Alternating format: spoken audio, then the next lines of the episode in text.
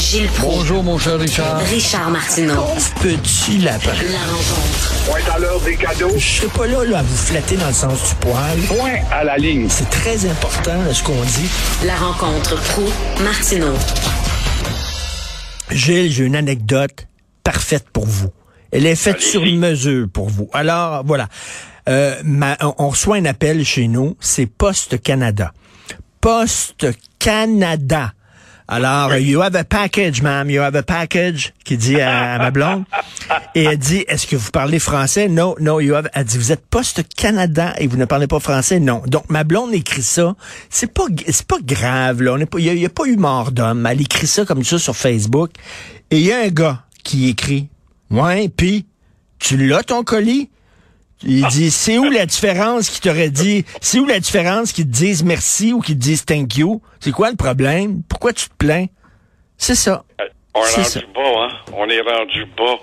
Ça se peut pas. C'est ça, ça. se peut pas. On est désarmé. On sait plus quoi dire. On n'est pas capable d'éveiller. Et on le voit où on en est rendu quand tu penses, justement, et euh, là, je vais citer ta femme, un membre de la famille du député de Rosemont se fait servir en anglais à l'hôpital Maisonneuve-Rosemont. Ben oui. Dans l'Est. Ben oui. Alors, après Normand Lester à l'hôpital juif, après Sophie Durocher, une femme que tu connais très bien à l'hôpital juif, c'est l'hôpital Maisonneuve-Rosemont Rosemont. qui nous traite en anglais. C'est normal, c'est normal, c'est la langue de l'avenir. La preuve, c'est qu'on a porté au pouvoir la coalition de l'avenir du Québec. Hein, la Ben Québec. oui. Ben Et oui. là, ce qu'on réplique, c'est que la loi 96 s'en vient. Mais euh, encore une fois, il faut peut-être rappeler la phrase de Choiseul, qui était le ministre des Affaires extérieures, quand il a dit à Bougainville qu'il était allé à Paris pour sauver le Québec, on est en 1759, on ne sauve pas les écuries pendant que la maison brûle. C'est un peu ce que nous goûtons actuellement. Et ça finit pas. Mais- Hier, là, tu m'en citais une maudite bonne. Hier, je te citais à Saint-Jérôme, Amazon, et Maison, comme disent les colons. Oui. Mais, Alors, mais, mais Gilles, le- Gilles, ça veut dire que le livreur, pour travailler à Poste Canada, n'a pas besoin de connaître les deux langues officielles. Là, il y a des gens qui vont dire, ben oui, mais il n'y a pas besoin de te parler, il fait rien que prendre le paquet, puis le livrer, Ah puis oui, c'est il y aura toujours l'échappatoire. Pour justifier la bêtise, ça, ça veut dire que t'es aplati, ça veut dire que t'es mort, t'es à demi-mort quand tu réagis avec des réactions de la sorte. Il n'est pas obligé, puis t'as eu du service, puis t'as reçu ton Non, paquet. non, c'est jamais grave, c'est jamais grave, Gilles. On s'en fout. C'est pas ce Canada, c'est jamais grave. You have a package, ma'am. Et là, vous dites, eh, Maisonneuve-Rosemont, c'est Vincent Marissal qui a sorti ça. C'est un proche de Vincent Marissal qui est allé à Maisonneuve-Rosemont. Maisonneuve-Rosemont, Gilles, c'est dans l'Est. À ce que je sache, c'est dans le Eastern Park French District of Montreal. Ben oui. Alors, Moi, j'en peux plus. Puis là, vous avez vu deux partis. là. le Parti canadien du Québec, ça c'est pour ça c'est pour sécuriser les anglophones. Le Parti canadien du Québec, parce que la souveraineté, la menace souverainiste était tellement, tellement forte oui, au oui, Québec. tellement évident. Oh, mon Dieu. Ça prend des partis pour les aider à se relever et même combattre le lâche de parti libéral pour dire vous êtes trop proche de la francité.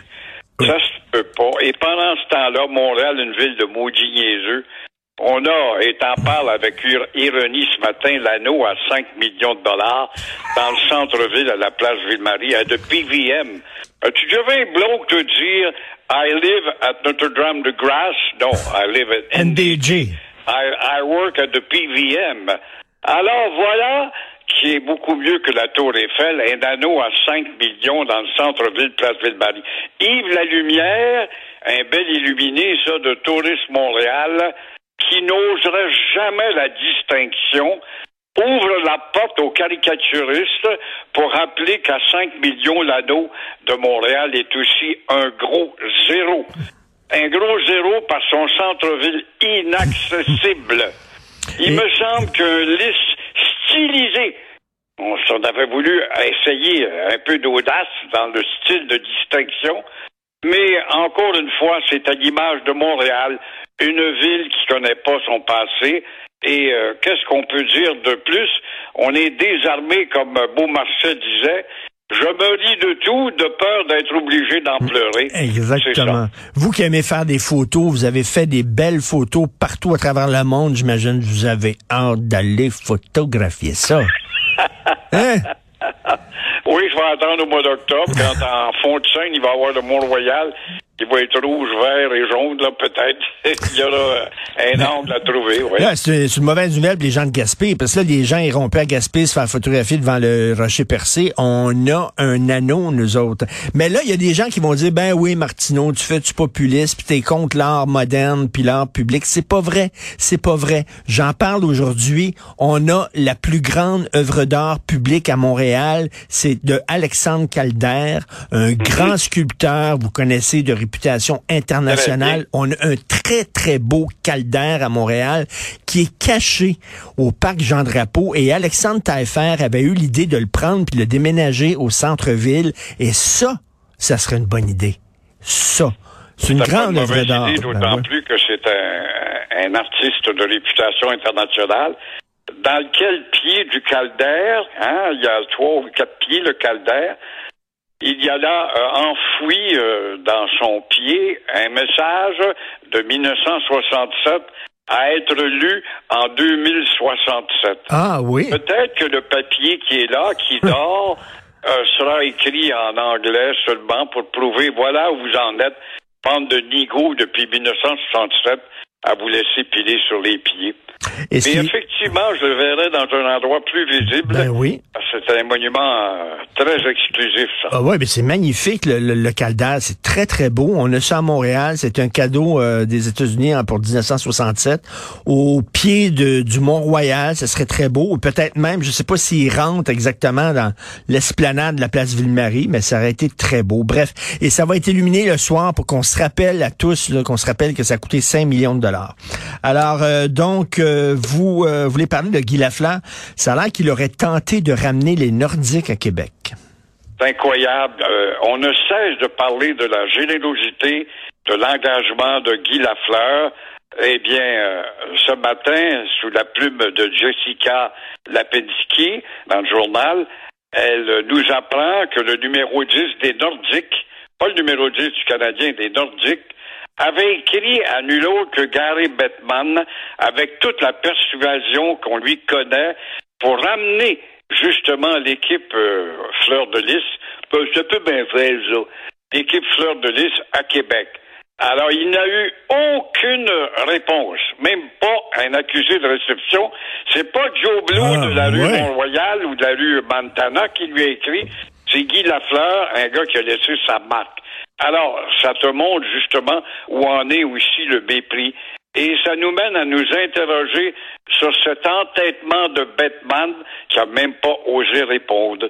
La fleur avait même confié euh, de voir son désir se réaliser si l'équipe revenait dans la vieille capitale, d'obtenir une fonction, une fonction non pas suggestive, mais administrative et d'idées nouvelles pour les nouveaux nordiques, ce que le Canadien de Montréal lui a jamais voulu lui céder. Alors, ça te donne une idée de l'engagement de la fleur qui se situait dans nombre de domaines. Non, non, mais incroyable, j'en reviens pas, Gilles. Même pas un accusé de réception.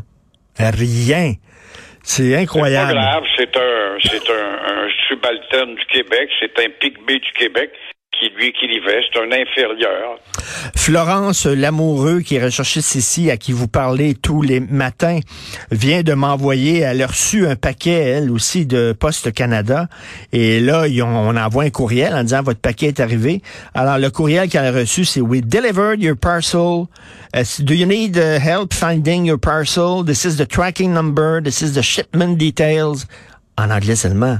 Poste Canada. Mais il n'y a rien là, Gilles. On se plaint pour rien, Gilles. Les maudits députés fédéraux libéraux, les lâches de libéraux qui font des balbutiements de temps à autre, dire oui, mais en vertu de la, la commission du bilinguisme, en vertu de la politique de bilinguisme de Pierre-Éliott Trudeau, le très grand Pierre-Éliott Trudeau qui a officialisé la langue française comme deuxième langue à écraser, à cracher dessus, que disent-ils, les autres? Oh, on va former un comité, dans six mois, un tel va paraître, comme on va le faire avec le Canadien national, va paraître devant un comité quelconque, ça va changer quoi après? Rien. On nous a écrasés, on nous a battus, on est battus depuis le 13 septembre 1759 dans leur esprit à eux autres. Ces hypocrites! Ils, oublient de dire qu'à deux reprises, on a sauvé leur maudit pays de merde où les Américains auraient dû gagner. Montgomery aurait dû gagner en 1812, justement, euh, et euh, aussi euh, Montgomery en, en 1775. Euh, aussi l'autre, Madison en 1812, aurait dû gagner, nous annexer, en finir avec cette maudite population pingouin de l'âge qui a été si brave pendant 200 ans de temps et qui est devenue des non-entités, des non des non, des non toutes. Aujourd- Aujourd'hui, dans Le Devoir, Jean-François Nadeau nous rappelle euh, la guerre que menait le chef Pontiac contre les Britanniques. Et là, j'ai une citation de ce que dit Pontiac. Il a dit, je suis français et je veux mourir français. Et il dit, euh, ce n'est pas pour me venger seulement euh, que je fais la guerre aux Anglais, c'est pour vous, mes frères, en parlant aux Canadiens, c'est-à-dire aux francophones. Donc, les gens qui disent que les Québécois francophones étaient méchants avec les Autochtones, c'est faux. Pontiac était près des Français.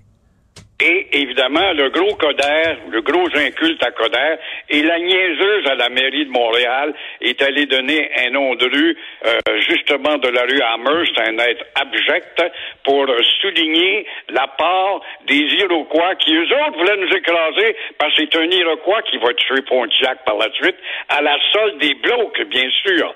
Pontiac qui voulait revenir au régime franco-indien, parce qu'il était un ami de Montcalm.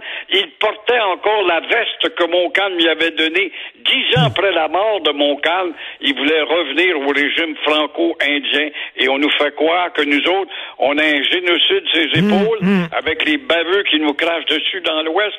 C'est ça l'ignorance des gens, puis t'es pas capable d'entrer la vérité, l'histoire, les faits dans leur tête, ça, le, ça ne les intéresse pas. Alors donc, on est devenus des pygmées, des cerveaux rapetissés et des non-entités. C'est tout ce que nous sommes devenus. Parce que la seule chose qui est importante, Canadien, tu gagné hier? Ah oui, Canadien, puis Carrie Price, ça va-tu bien, là? Il va avoir un bon psychiatre à New York, puis ça va être meilleur. Ça va aller bien après. Il va savoir sa paye, jeudi, 11 millions par année. Vous êtes, Voilà en, majeures. vous êtes en feu. Merci beaucoup, Gilles, d'être là. On se reparle demain. À demain. Bye.